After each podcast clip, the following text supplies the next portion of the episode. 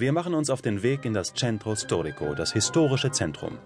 Um sich in der Stadt zu bewegen, steht ein umfangreiches Bussystem zur Verfügung und eine Metro, die allerdings nur aus zwei Linien besteht. Die Tickets für die öffentlichen Verkehrsmittel erhalten Sie vor der Fahrt in einem der zahlreichen Tabakgeschäfte und Kioske.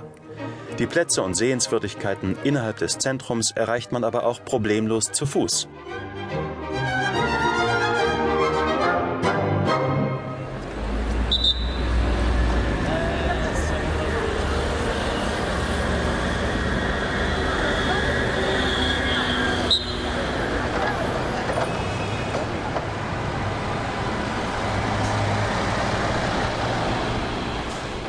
Durch die Via Nazionale schiebt sich die Autokolonne. Verzweifelt versuchen die Polizisten mit rudernden Armen und schrillen Trillerpfeifen den Verkehr zu regeln. Aus drei Fahrspuren werden spontan vier und die Motorroller, die sogenannten Motorini, schlängeln sich durch das Gewühl.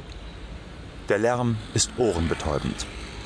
Die Journalistin Franca Magnani schrieb, die Römer hätten kein Verhältnis zum Lärm. Sie registrieren den Lärm nicht. Und weil sie ihn nicht wahrnehmen, machen sie weiterhin Lärm, in der Annahme, er störe auch keine anderen. Das Durcheinander auf den Straßen gehört zu einem alltäglichen Chaos, das seinen eigenen Regeln folgt, wie Maurizio Mazzarelli erklärt.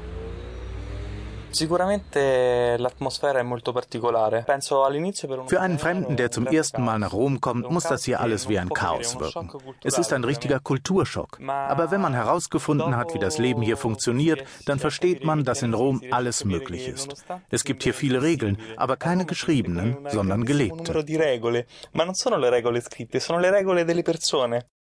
Maurizio ist ein waschechter Römer. Er begleitet uns auf unserem Gang durch die Stadt. Wir verlassen die großen Verkehrsadern und biegen in die kleinen Seitenstraßen hinter der Piazza Venezia ein. Was für ein Kontrast.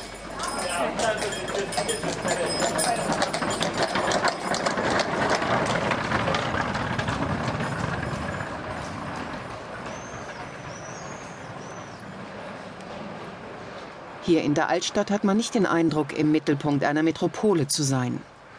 Durch die engen Gassen fahren Kutschen und die Leute flanieren in aller Gemächlichkeit umher, grüßen sich, bleiben stehen und scherzen miteinander.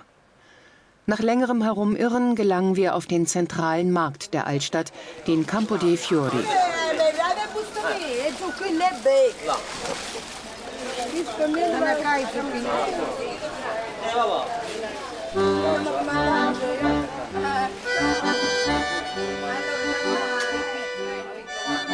Auf den Tischen liegen knallrote Tomaten, duftender Knoblauch und frische Steinpilze.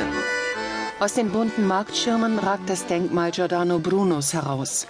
Wo heute das Gemüse verkauft wird, wurde vor 400 Jahren der abtrünnige Mönch und Philosoph von der Inquisition verbrannt. Der Campo dei Fiori ist keine repräsentative Piazza, sondern ein volkstümlicher Platz.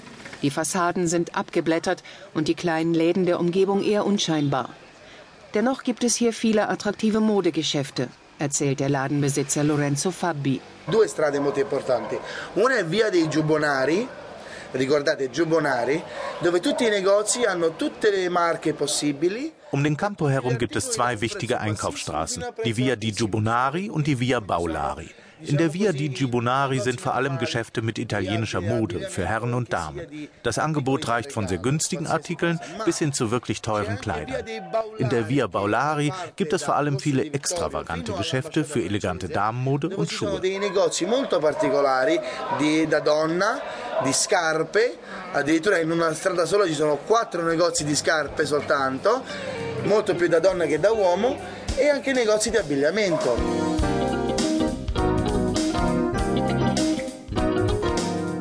Der Platz ist wie ein öffentliches Wohnzimmer. Tagsüber trifft man sich zum Ausruhen und Plaudern.